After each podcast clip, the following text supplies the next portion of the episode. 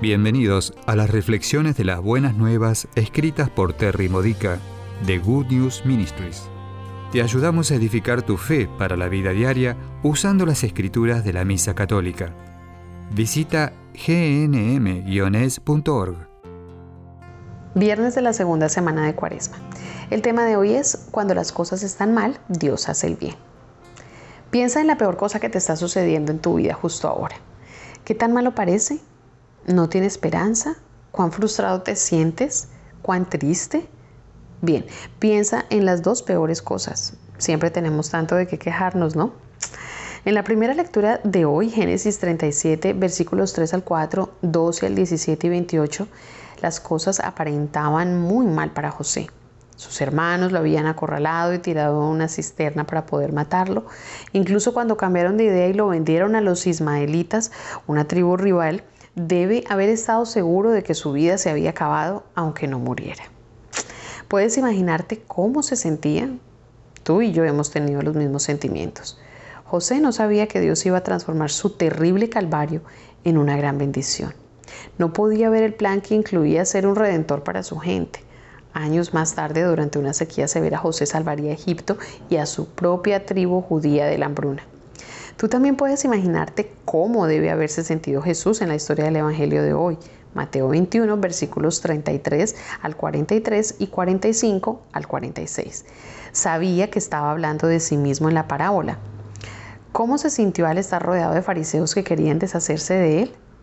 Si José hubiera conocido su futuro, se hubiera podido prever cómo Dios cambiaría sus circunstancias aterradoras en una gran bendición, probablemente hubiera sentido alivio y gozo simultáneamente. Jesús conocía su futuro y mientras agonizaba en el jardín de Getsemaní el Viernes Santo, también entendía el gozo que llegaría el domingo.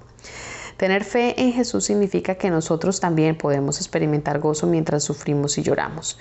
No podemos estar seguros de qué nos deparará el futuro, pero sí sabemos quién es el dueño del futuro.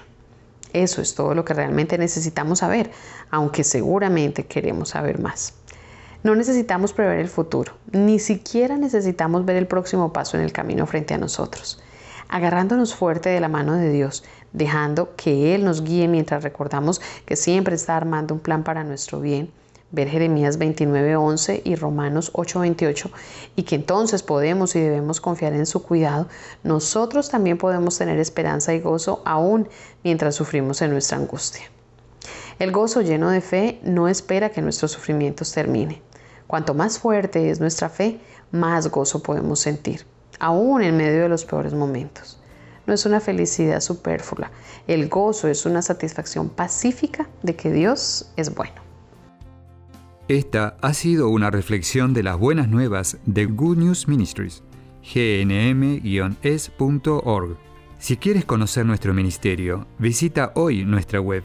Encontrarás reflexiones para recibir por correo o mensaje de texto, retiros en línea, recursos de oración y mucho más para ayudarte a conocer el amor del Padre, para acercarte más a Cristo y ser lleno del Espíritu Santo.